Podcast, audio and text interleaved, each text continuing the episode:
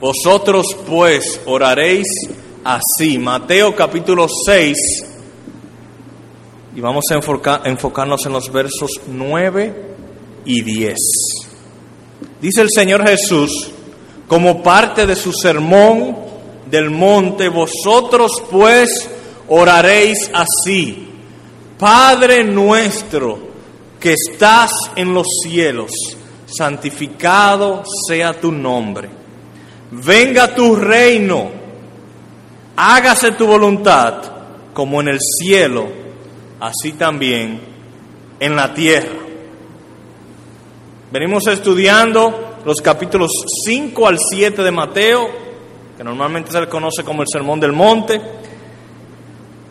Y en una gran parte del sermón, de lo que ya hemos estudiado, hemos visto cómo el Señor Jesús enfatiza una y otra vez que a Dios le interesa el corazón. O sea, que Dios no ve como nosotros los hombres vemos. Nosotros los hombres vemos las acciones externas. Exclusivamente vemos eso, pero Dios ve no solo eso, sino que también ve nuestro corazón y exige que sus seguidores no solamente le obedezcan en lo que es externo, sino que realmente sus hechos sean el rebose o el resultado de un corazón que le busca, que nuestras acciones sean el reflejo de lo que nosotros deseamos por dentro. Eso una y otra vez se ha visto en, si no en todos, en la gran mayoría de las exposiciones sobre el Sermón del Monte que hemos visto hasta ahora. Hace unas semanas pasamos al capítulo 6, donde Jesús combate nuestra tendencia a hacer las cosas más para ser visto por los demás que para ser visto de Dios. Y ya vimos cómo eso se aplica a las limosnas cuando ayudamos a los demás que están en necesidad. Y también el último mensaje que dio el pastor Juan José, cómo eso se aplica a la oración.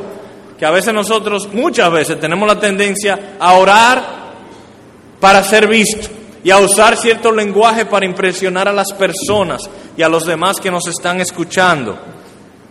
Pero el Señor Jesús quiere que nosotros le oremos a Dios y nos manda que oremos en privado y que no usemos vana palabrería, que no usemos de vanas repeticiones, sino que oremos con entendimiento y de corazón a Él.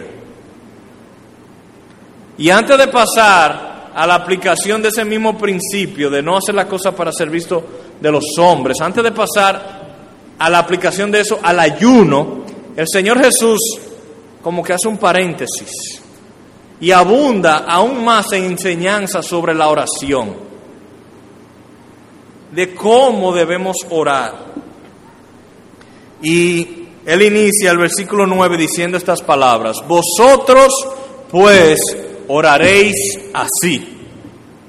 Dios, por medio de Jesús, nos está enseñando cómo Él quiere que oremos, no que oremos. Y a veces algunos cometen el error de pensar que Él quiere que siempre digamos estas mismas palabras, no. Él lo que está enseñándonos cómo, la manera en que hemos de orar. Y es bastante irónico que justamente después que Jesús nos ha exhortado a que no usemos vanas repeticiones, nos encontramos con una oración que yo diría probablemente es la que más veces se ha repetido vanamente en la historia.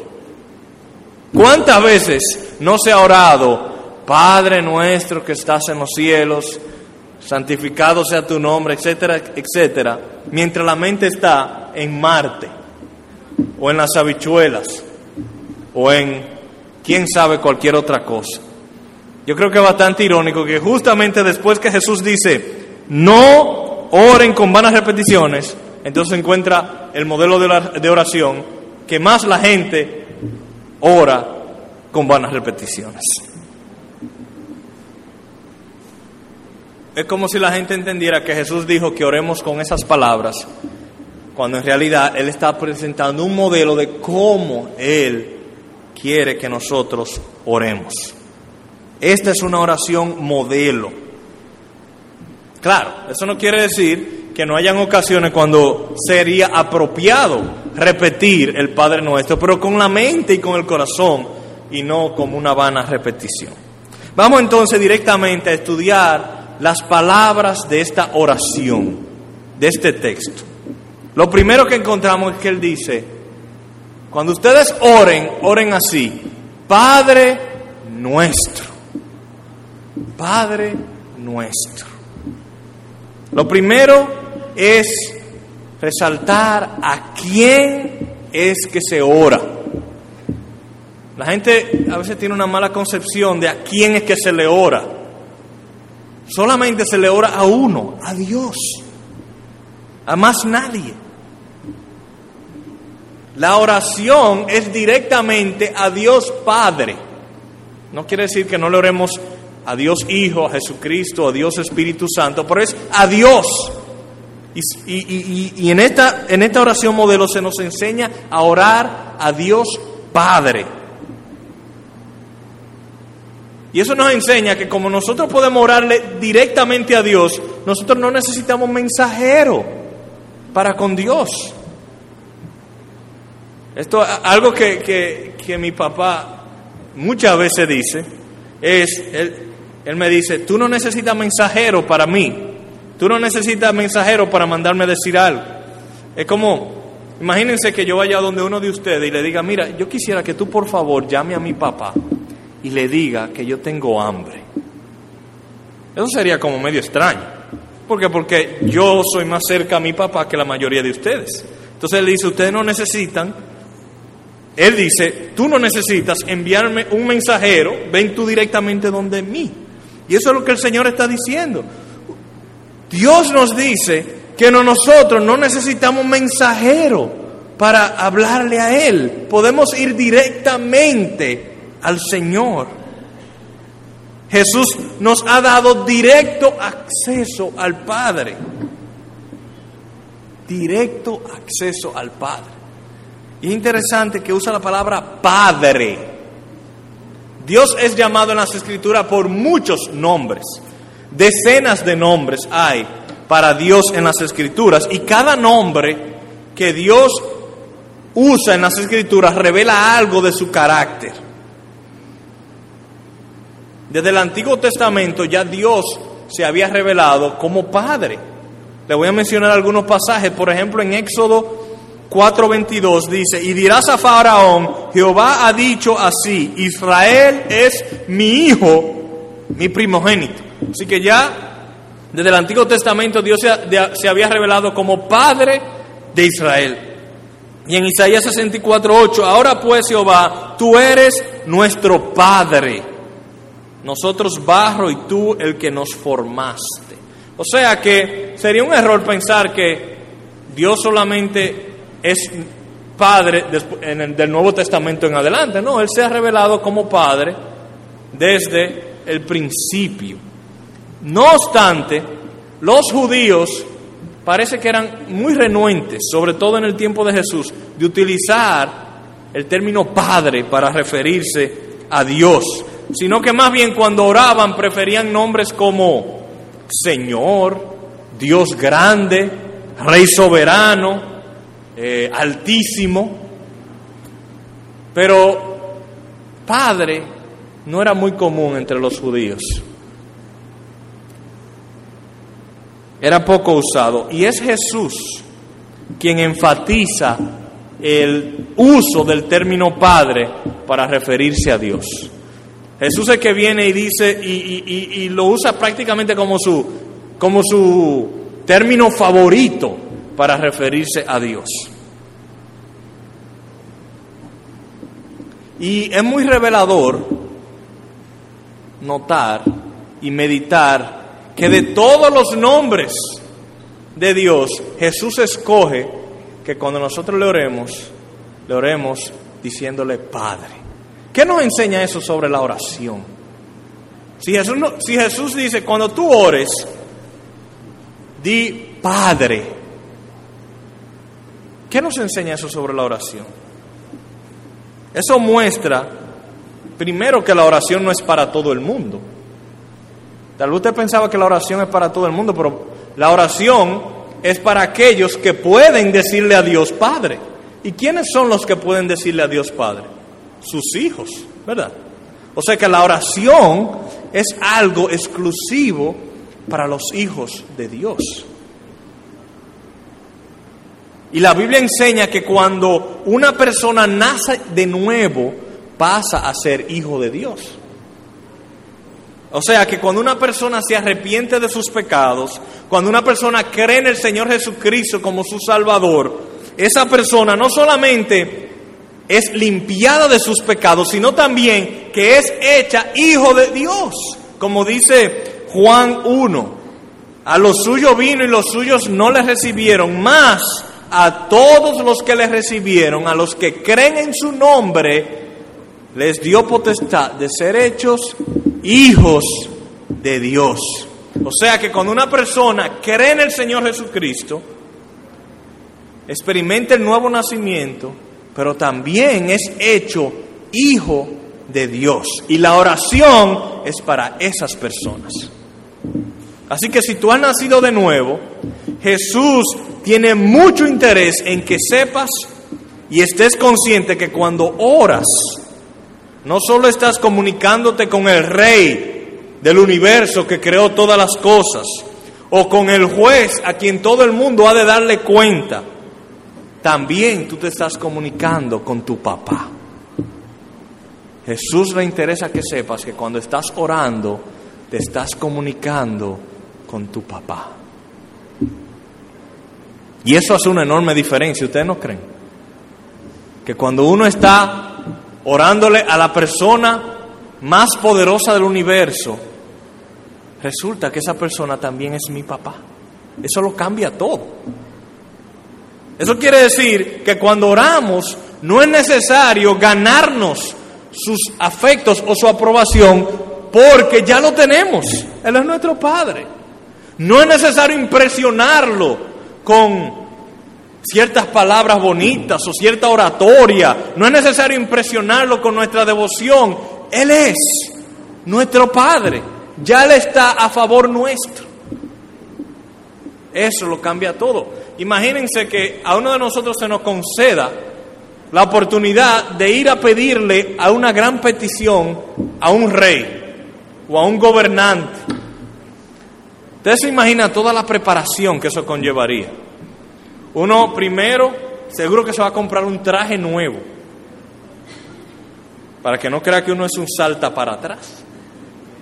Después uno se va a asegurar que uno esté bien aseado, acabado de pelar, limpiecito, y va a practicar sus heces para que no se le quede ninguna, y va a averiguar el protocolo cómo uno va, cómo uno debe dirigirse a esta persona, su majestad, que si hay que quitarse los zapatos, que hay, que arrodillarse, todo eso, no vaya a ser que uno ofenda a esa persona. Pero con Dios no es así. Cuando, ¿Cómo tú te comportas cuando tú vas a hablar con tu padre terrenal? ¿Tú te preparas así con todo ese protocolo? No. Tú vas y hasta lo llamas por teléfono y dices, hey papi, eh, voy por allá. Y ya. ¿Por qué? Porque hay esa intimidad, no hay que impresionarlo. Y eso es parte de lo que Jesús quiere que nosotros entendamos. Que cuando nosotros oramos, si nosotros somos hijos de Dios, estamos orándole a nuestro Padre. Y el protocolo no es tan importante porque no hay que impresionarlo. Ya Él está a nuestro favor. Otra cosa importante notar, que Él dice, Padre nuestro. Padre nuestro. En el párrafo anterior vimos que Dios oye la oración en secreto. Jesús dice, cuando tú vayas a orar, ora en secreto y, y, Dios te recompensará en público. Pero la oración no es solamente en secreto, también es apropiada en grupo. Dice Padre nuestro. Si yo estoy solo, yo no voy a orar Padre nuestro, yo voy a orar Padre mío.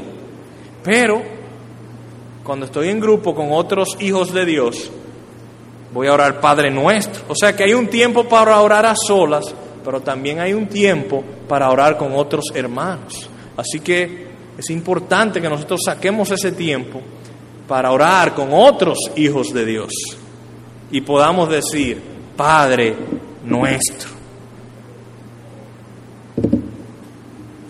Eso quiere decir que, que yo no soy el único hijo de Dios.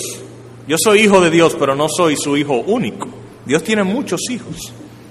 Y así como yo estoy seguro de que el favor de mi Padre está hacia mí y que yo le puedo traer peticiones y como un Padre que me ama, Él me va a conceder todo lo que yo necesito, también yo puedo estar seguro que yo puedo orar por otros hijos de Dios, confiado que también el favor de Dios está con ellos y que si yo le pido por ti, si yo pido que el Señor cubra tus necesidades, si tú eres un hijo de Dios, yo puedo estar seguro que Él también las va, a cubrir. Y yo puedo orar que, que Él te libre del pecado, porque tú eres también su hijo y tú tienes su favor. O sea que cuando oramos Padre nuestro, estamos afirmando que Él es mi Padre, pero Él también es tu Padre.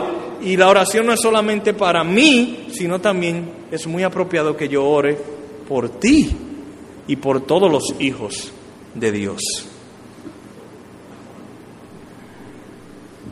Así que esa es la primera parte, Padre nuestro. Pero la oración sigue diciendo que estás en los cielos.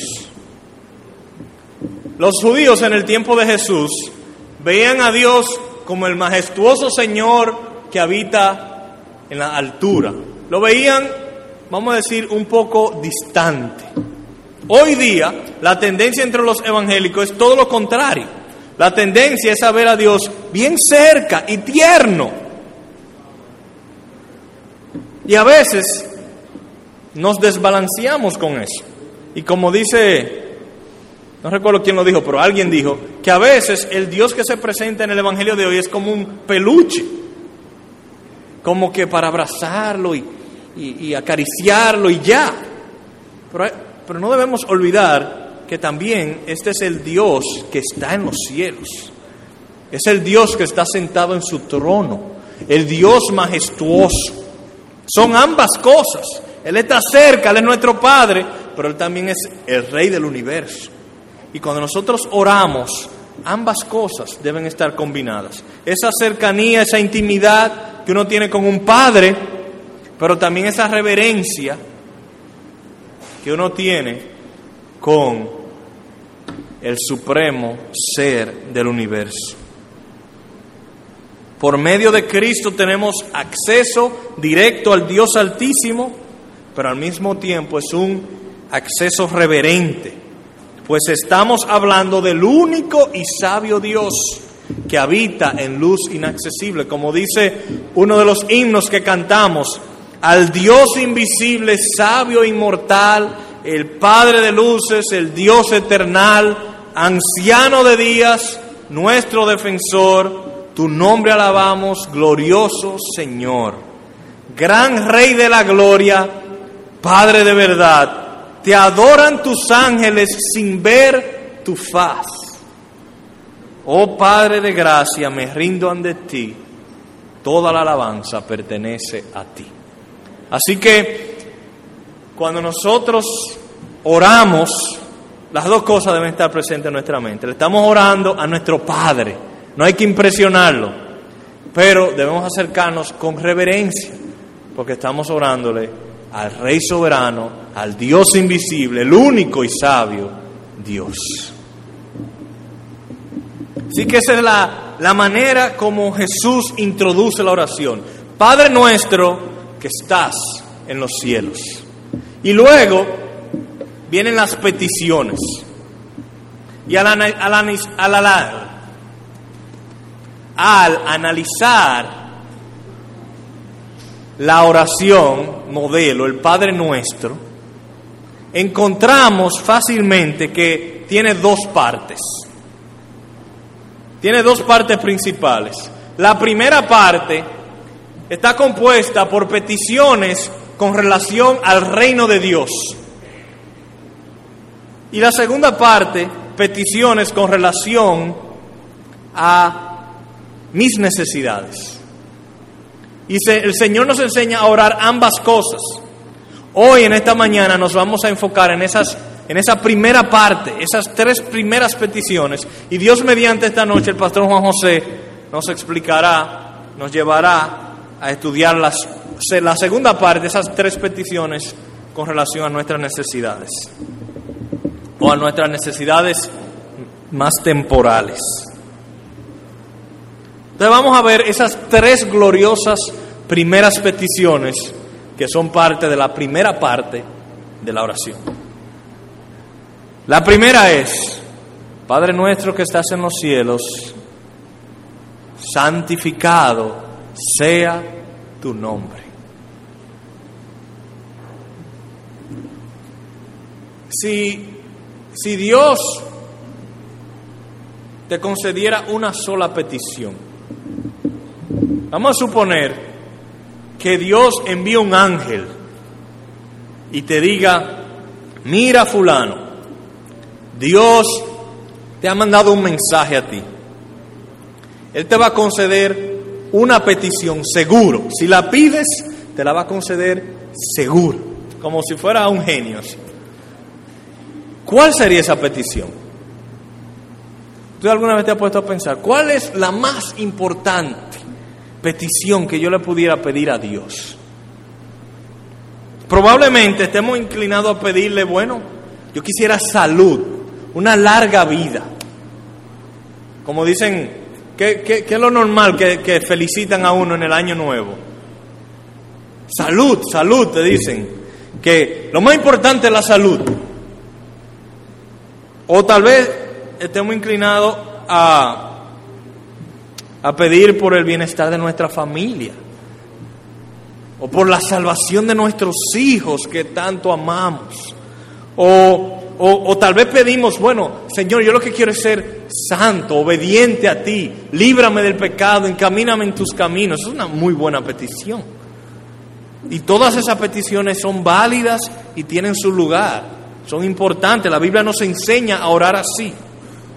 No obstante, es bastante revelador que cuando Jesús nos enseña a orar, la primera y más importante petición es que Dios santifique su nombre. ¿A quién se le habría ocurrido pedir de todas las peticiones? Bueno, yo lo que quiero es que Dios santifique su nombre. Cuando, cuando nosotros pedimos así, en efecto, estamos pidiendo que todo lo que sucede en el, universo de honra, exalte y glorifique el nombre de Dios. Y antes de enseñarnos a pedir por nuestras necesidades físicas y aún por esas circunstancias que pudieran ser de tentación para nosotros, Jesús nos enseña a pedirle a Dios que Dios mismo se exalte, que Dios mismo se santifique, que Dios mismo se eleve. Y eso parece una manera muy extraña de yo orar por mí. Pero Jesús sabe muy bien que nuestro bienestar no está en que Dios nos exalte a nosotros. Nuestro bienestar está en que Dios se exalte a Él mismo. Lo mejor que le puede suceder a una persona es ver la santidad y la gloria de Dios. Eso es lo mejor que le puede pasar a una persona. Le voy a leer algunos textos en la Biblia que enseñan esto. Dice, por ejemplo, Isaías 26, versículo 8 y 9. Tu nombre y tu memoria son el deseo de nuestra alma.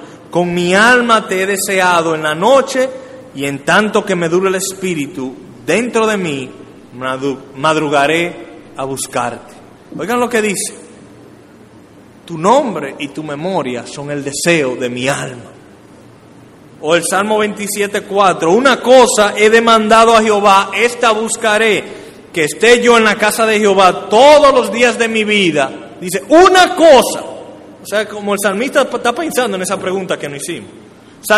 David, ¿cuál es esa cosa? Esa cosa que, que si tú nada más tuvieras una, ¿cuál es esa que tú anhelarías? Que yo esté en la casa de Jehová todos los días de mi vida para contemplar la hermosura de Jehová. Mateo 5.8, que lo vimos en uno de los mensajes, bienaventurados los de limpio corazón, porque ellos verán a Dios. Lo mejor que le puede pasar a una persona es ver a Dios, ver su gloria, ver su santidad. Eso se ha insistido mucho desde este púlpito y yo espero que siempre se insista. Que lo mejor que le puede suceder a una persona es ver la gloria de Dios, que es lo mismo que la manifestación visible de su santidad. Ahora, si tú estás visitando la iglesia, es posible que tú te sientas un poco confundido. ¿Cómo que lo mejor que le puede pasar a una persona es ver a Dios? Yo como que no entiendo eso. Te podría, te podría explicarlo de otra manera que yo lo entienda. Bueno, voy a intentarlo. Permítame intentar. Vamos a empezar con esta pregunta. ¿Tú quieres ser feliz?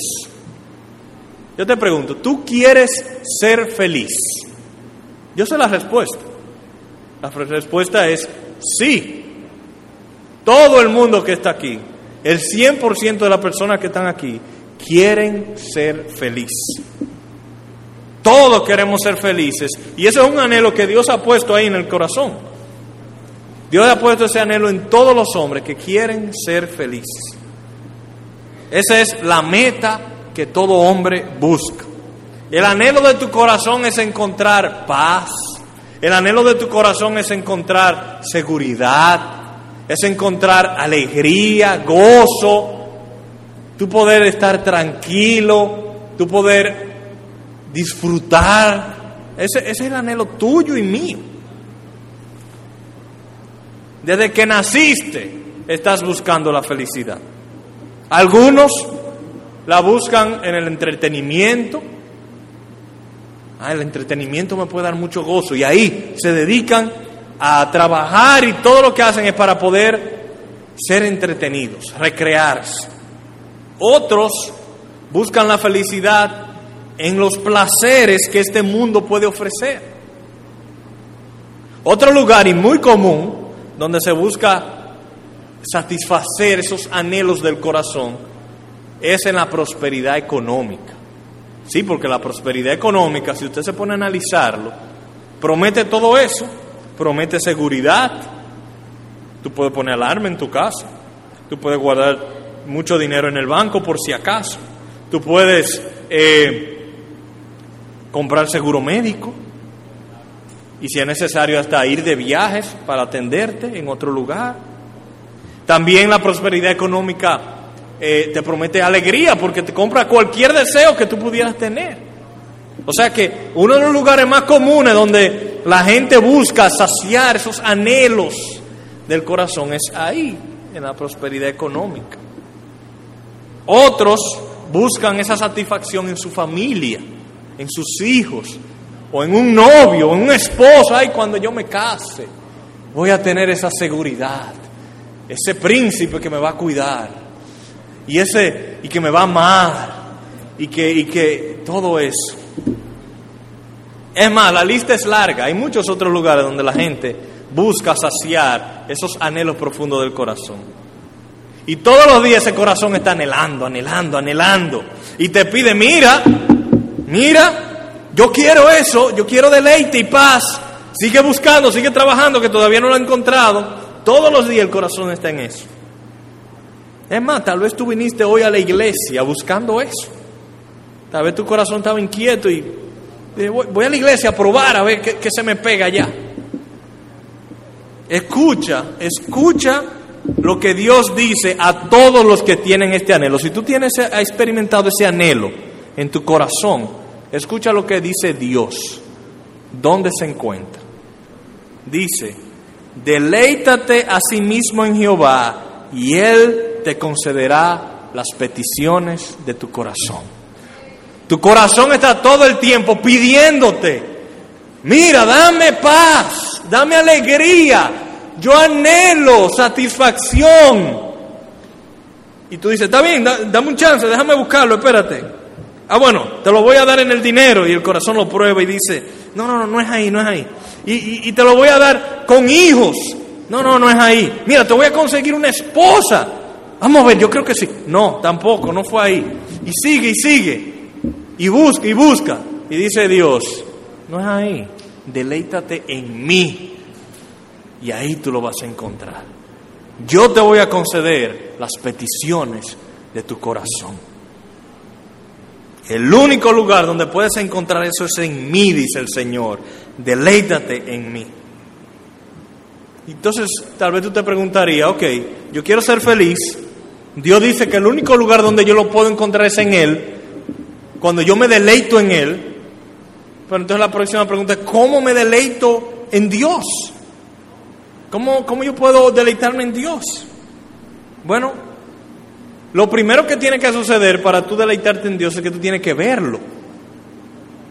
Uno no puede disfrutar algo como hermoso si primero no lo ve. Así que lo primero que se necesita es verlo. Pero la palabra de Dios dice que existe un problema muy serio. La palabra de Dios dice que el diablo tiene cegado el entendimiento de los hombres para que no puedan ver la hermosura de Dios. O sea que para yo poder disfrutar a Dios yo tengo que ver a Dios, pero entonces hay un problema que el diablo está haciendo todo lo que él puede para que tú no lo veas y para que Dios no sea atractivo para ti. ¿Te sucede a ti que la persona de Dios no es atractiva para ti? ¿Te sucede a ti que, que que las cosas de este mundo como que parecen mucho más interesantes que Dios. Que tú un día dices, bueno, yo voy a coger la Biblia y tú tomas la Biblia y la abres y la lees y, te sabe como si tú estuvieras comiendo paja. ¿No te, ha pasado eso a ti? O, o que tú vienes a la iglesia buscando de Dios y como que, ah, esto no está, esto no está bien, esto no, como que no hay ningún atractivo. ¿Te está sucediendo eso? ¿O te ha sucedido eso? Eso por una sencilla razón. Hay obstáculos que no te están permitiendo ver a Dios. No te están permitiendo ver a Dios como realmente es. Tal vez tú lo veas un poco y tú dices, yo creo en Dios, pero tú no estás viendo como realmente Él es. Y yo te aseguro, mi amigo, oigan, oigan esto, yo te aseguro que si tú pudieras por un segundo ver una milésima de la realidad de lo que Dios es, tu vida cambiaría en un instante, para siempre, si tú pudieras ver a Dios un poquito de cómo Él realmente es. Todo lo demás en este mundo perdería valor en comparación con lo que tú acabas de ver, con el valor y la hermosura de Dios. Pero hay obstáculos. Ahora mismo no se ve. Para que tú puedas deleitarte en Dios entonces, alguien tiene que quitar esos obstáculos. Dios tiene que quitar esos obstáculos. ¿Y cómo eso se relaciona con, lo, con el Padre nuestro y esta petición en particular? Bueno, cuando nosotros oramos, Padre nuestro, que estás en los cielos, santificado sea tu nombre. Estamos pidiéndole a Él que Él haga que su nombre sea sumamente valioso en las mentes y los corazones de los hombres. Que Él eleve su nombre en nuestros corazones y en nuestra mente. Y en esta petición Jesús nos enseña a pedirle a Dios mismo que Él sea celoso por su grandeza, que Él se exalte a sí mismo, que Él quite nuestra ceguera, que quite nuestra indiferencia, en fin, que quite todos los obstáculos que ahora mismo están impidiendo que le veamos. Eso es lo que significa nacer de nuevo. Dice Jesús, el que no nace de nuevo no puede ver el reino de los cielos. Si Dios no te hace nacer de nuevo, que es lo mismo que darte un corazón nuevo, deseos nuevos, no será posible que puedas ver y disfrutar a Dios, quien es lo más hermoso del universo y quien es el único que puede saciar esos anhelos que tu corazón todo el tiempo te está pidiendo. Así que si yo, yo entiendo que si lo vemos así, como realmente es, se hace bastante evidente por qué es sumamente importante que cada uno de nosotros haga esta petición una realidad en nuestras vidas. El hombre anda como personas en oscuridad con velitas, una velita que apenas está alumbrando. Cuando nosotros le pedimos a Dios, santificado sea tu nombre, le estamos diciendo, sol, sal. Dios es el sol. Si, si, si el sol de Dios sale y se levanta, las velitas de este mundo que estamos usando para satisfacernos ya no las necesitamos. La luz de Dios nos va a llenar. Así que yo te invito a que hoy mismo empieces a orar, si ya no lo haces, a diario, que Dios sea santificado se ha santificado en el mundo, se ha santificado en tu familia y sobre todo se ha santificado en tu vida. Dile, Señor, eso es verdad. Mi corazón anhela esa satisfacción. Santifica tu nombre, quita todo obstáculo para que yo pueda verte, amarte y deleitarme en ti. Eso significa, santificado sea tu nombre. Hay una segunda petición. Además de que santificado sea tu nombre, dice Cristo que cuando oremos, pidamos a Dios, venga tu reino, venga tu reino. Si usted no lo sabía, Dios es un rey y Dios tiene un reino. Y Jesús se refiere muchas veces a ese reino como el reino de los cielos.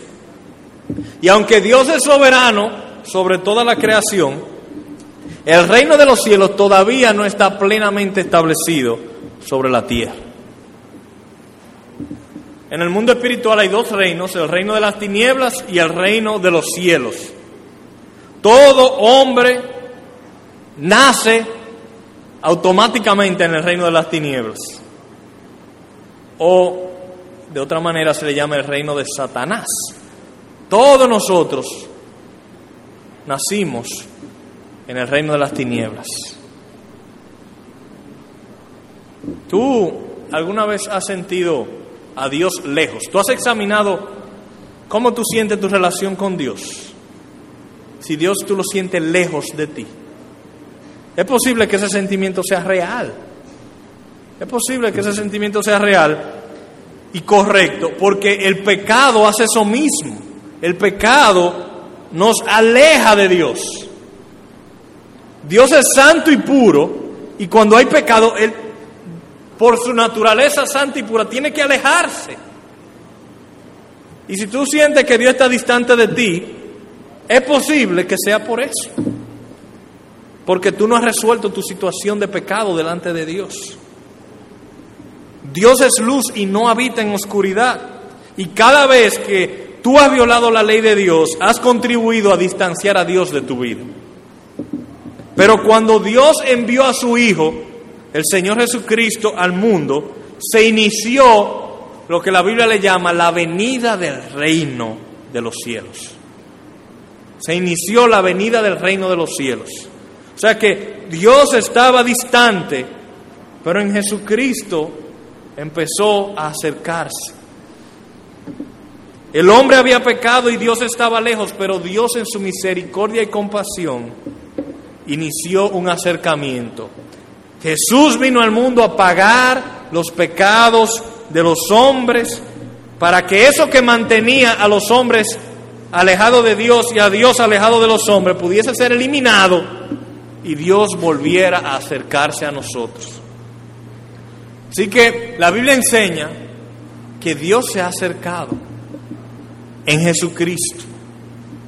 El reino de los cielos está viniendo se ha acercado y eso exige una respuesta de tu parte.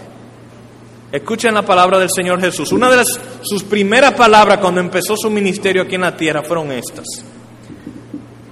Arrepentíos porque el reino de los cielos se ha acercado. Eso quiere decir que si Dios estaba lejos de ti y ahora se ha acercado, no es apropiado que tú seas indiferente a eso. Eso exige una respuesta de nosotros. Y la respuesta que exige es arrepentimiento. Dios te está dando una oportunidad. Tú lo has distanciado y Él ha tomado la iniciativa en su compasión de acercarte y te está dando una oportunidad.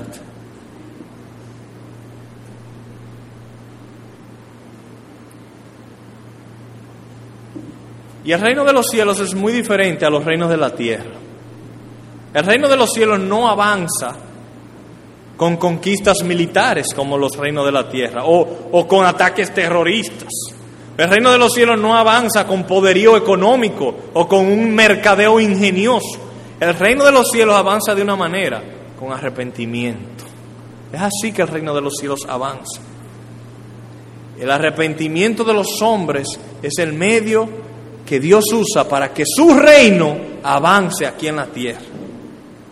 Cuando entonces nosotros pedimos, venga tu reino, estamos pidiendo que las fronteras del reino de Dios cada vez se expandan más y más, alcancen más y más personas por medio de la predicación del Evangelio y del arrepentimiento de los hombres. Estamos pidiendo que Dios traslade cada día más hombres del reino de las tinieblas al reino de Cristo, al reino de su Hijo amado. Dice Colosenses 1, 3 y 4, el cual nos ha librado de la potestad de las tinieblas y trasladado al reino de su Hijo amado. Hay dos reinos y tú estás en uno de los dos. Y Dios se ha acercado para ofrecer un traslado de reino. Cuando nosotros pedimos venga a tu reino, estamos pidiendo que Él siga trasladando gente del reino de las tinieblas al reino de su Hijo amado. Y yo ruego que el reino de Dios venga sobre Santiago. ¿Quiénes quieren que el reino de Dios venga sobre Santiago? Que los hombres y las mujeres se arrepientan de sus pecados, que pongan su fe en Jesucristo y sean trasladados del dominio del pecado al reino de Cristo. El reino de Dios, el reino de Cristo. ¿Cuál de los dos? ¿Es de Dios o de Cristo? Es el reino de Dios y el reino de Cristo. Ambas cosas. Porque la Biblia enseña que cuando, cuando Jesús murió y resucitó, el Padre le entregó al Señor Jesucristo toda autoridad. Dice, dice un texto, toda potestad me es dada en el cielo y en la tierra. Por tanto, id y haced discípulos. En otra palabra, Cristo está diciendo, Dios Padre me ha dado toda autoridad, ahora el reino es mío. Por tanto, prediquen el Evangelio para que el reino crezca, para que el reino se extienda. Así es que se expande el reino de Cristo. Sus seguidores salen por todo lugar predicando el Evangelio.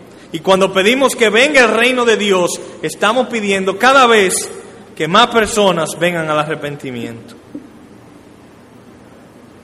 Y eso es lo que ha estado sucediendo desde que el Señor dijo esas palabras. Si nos ponemos a analizarlo, cuando el Señor dijo esas palabras, el reino de los cielos se limitaba a un grupito, a unas centenas de personas en Palestina. Pero poco tiempo después, el reino de los cielos se empezó a expandir por el imperio romano. En menos de 100 años, habían iglesias del reino de los cielos en las principales ciudades del imperio romano, en Éfeso, en Roma, en Corinto, en Atenas. Al mismo tiempo se reporta que el reino de los cielos se estaba extendiendo hacia Arabia, hacia la India y algunos dicen que hasta la China. El Evangelio también se difundió en el norte de África y luego del colapso del imperio romano, el reino de los cielos inundó a Europa. Luego pasó, con el descubrimiento de América, pasó a los continentes americanos, empezando en el norte y bajando hacia el sur. Y ya prácticamente ambos continentes americanos eh, han recibido en todo lugar las noticias del reino de los cielos. A finales del siglo XVII también se inició un movimiento misionero moderno y en un periodo de, dos, de 200 años el Evangelio ha llegado a muchísimos en, en el Oriente, la China, Corea, Tailandia, Japón, Filipinas y en todo África, no solamente la parte del norte. Y es sorprendente cómo en todo lugar donde ha llegado el reino de Dios hay personas que lo han recibido. Dios tiene sus escogidos en todo lugar.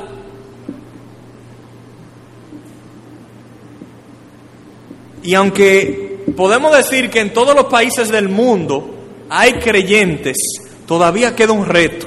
Todavía hay una razón para seguir pidiendo, venga tu reino. Dice Mateo 24, 14 y será predicado este Evangelio del reino en todo el mundo para testimonio a todas las naciones y entonces vendrá el fin. Cristo no vuelve hasta que el reino de los cielos llegue a todas las naciones.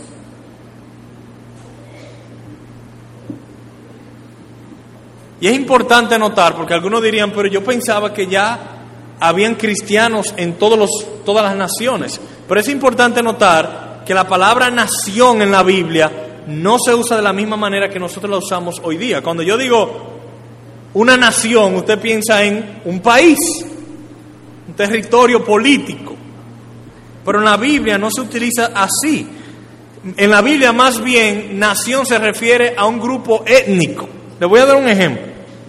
En Hechos 13, por asunto de tiempo no vamos a ir allá, pero yo se lo voy a leer, versículos 18 y 19, el apóstol Pablo está predicándole a los judíos y relatando cómo Dios obró con Israel, y, en parte de ese sermón a los judíos, el apóstol Pablo dice lo siguiente, y por un tiempo como de 40 años los soportó en el desierto, y habiendo destruido siete naciones en la tierra de Canaán, les dio en herencia su territorio. Había un territorio, la tierra de Canaán, pero estaba ocupado por siete naciones. ¿Y cuáles eran esas siete naciones?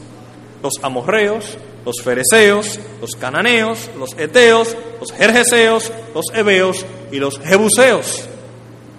Era un territorio, pero con siete grupos étnicos distintos, que la Biblia le llama naciones. Y la palabra griega es etne. Y eso vemos ahí claramente la conexión entre grupo étnico y nación. Así que tomando este concepto de naciones, de que no es simplemente un territorio político, sino que es un grupo étnico, la población humana se ha dividido en 16.689 naciones o grupos étnicos. Y cada uno distinto, de los cuales el reino de los cielos todavía no ha alcanzado a 6.430.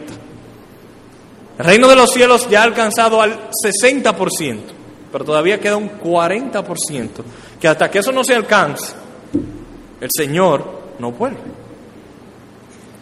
Y la mayoría de estos grupos se encuentran en lugares donde hay persecución, en lugares mayormente musulmanes o en la India.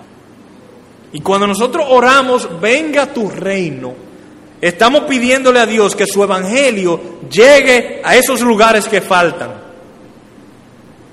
Pero eso no va a suceder por el aire. Jesús dijo, id por todo el mundo y predicad el evangelio. Esa es la manera como ese reino se va a extender a esos lugares. Cuando oramos, venga tu reino, nosotros mismos nos estamos imponiendo una responsabilidad. Nos estamos imponiendo la responsabilidad de participar en esa gloriosa misión de que el reino de los cielos cubra toda la tierra.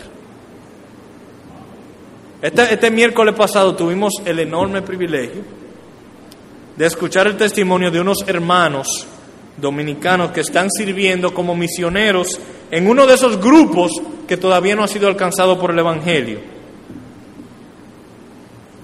Y yo entiendo que no hay espacio para que ningún cristiano sea indiferente a la misión del reino de los cielos. No estoy diciendo que todos nosotros tenemos que empacar nuestras maletas y llevar el Evangelio a esos lugares, pero de alguna manera tenemos que participar. De alguna manera nosotros tenemos que rogar diariamente, venga tu reino. Y con nuestros bolsillos de alguna manera contribuir, venga tu reino.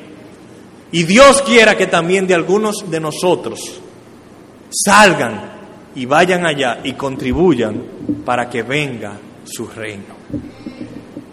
¿No sería un enorme privilegio, hermanos, que en unos años, en lugar de 6.480, digan, ahora son 6.479, porque la Iglesia Bautista de la Gracia se puso a orar y a trabajar y por la gracia de Dios ya hay una iglesia en ese grupo étnico.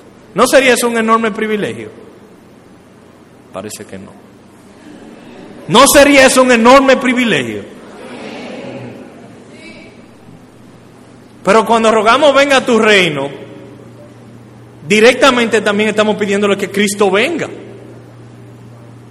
Esa es la razón, una de las razones por las que queremos que el reino de los cielos cubra toda la tierra, porque queremos que Él venga y eso no va a suceder hasta que el Evangelio sea predicado en todas las naciones. El cristiano vive consciente que este mundo no es su hogar. El creyente es peregrino en esta tierra y anhela fervientemente que Cristo vuelva. ¿Qué tanto anhelas tú que Cristo vuelva? Cuando yo era, tengo que confesarle algo a ustedes, cuando yo era más joven, obviamente si era en el pasado era cuando yo era más joven, pero cuando yo era novio de Jennifer, que es mi esposa ahora, eh, yo oraba que el Señor regresara, pero yo realmente le ponía la coletilla que fuera después que yo me casara. que por favor me permitiera casar. Y, y es verdad que haberme casado con ella ha traído mucho gozo a mi vida, pero ella sería la primera en reconocer que nosotros no hubiésemos perdido nada si Él hubiese venido antes. Porque es que Cristo es todo.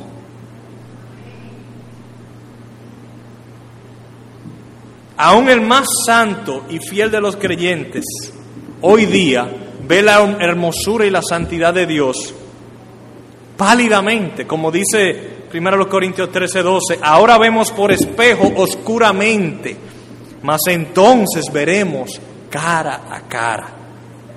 Ahora conozco en parte, pero entonces conoceré como fui conocido. Ahora mismo podemos ver algo de la gloria de Dios, pero cuando Él venga la vamos a ver toda. Y nuestras almas no van a tener absolutamente ningún obstáculo para disfrutar de su gloria y su santidad. Entonces, cuando oramos que venga su reino, pedimos que esto suceda pronto. La última petición, y esta va a ser breve, yo les prometo, hágase tu voluntad, hágase tu voluntad. Es interesante que uno pida que se haga la voluntad porque la Biblia enseña que Dios es soberano. Enseña que no sucede nada que Dios no permita. Y en ese sentido la voluntad de Dios siempre se cumple. Dice el Salmo 135, 6, todo lo que Jehová quiere, lo hace.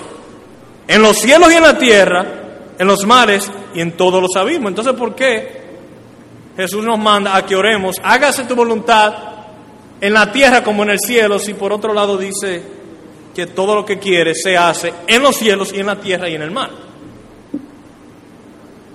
Bueno, porque la Biblia también enseña que por un tiempo limitado, Dios ha permitido que en la tierra los hombres no siempre obedezcan sus mandamientos.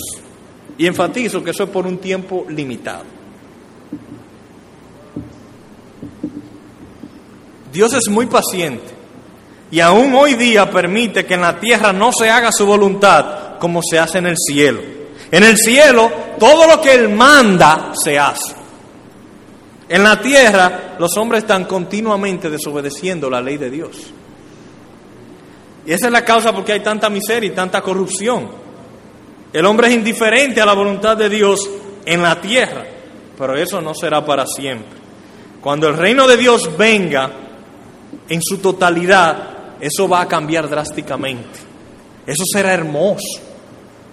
Entonces, cuando nosotros oramos esta petición, hágase tu voluntad, estamos pidiendo que, así como hay un orden perfecto en el cielo, los hombres aquí también obedezcan a Dios. Pero la tendencia es que cuando nosotros decimos, Señor, que se haga tu voluntad, es como si nosotros estuviéramos diciendo, tú esa gente mala que está ahí, Señor, arréglala. Pero nuestro enfoque es como que más hacia afuera y no hacia adentro. Pero la pregunta que nos debemos hacer es si la voluntad de Dios se está haciendo en nuestra vida y no solamente en los de afuera. Y pudiéramos abundar bastante más explicando todas las implicaciones de esta petición, hágase tu voluntad. Pero en lugar, yo te invito a que te unas a mí a orar para que la voluntad de Dios se haga en tu vida. Así que yo voy a orar y ora esto mismo o algo parecido conmigo. Oremos. Padre nuestro que estás en los cielos, no hay nada que se oculte de ti. Todos nuestros pensamientos y hechos son visibles para ti. Tú conoces en cuáles áreas de mi vida no se está haciendo tu voluntad. Lo he, lo he ocultado de otras personas, pero yo reconozco que de ti no lo puedo ocultar. Yo sé que un día tu voluntad se hará en la tierra como es en el cielo, pero yo quiero ser de aquellos que te obedecen voluntariamente.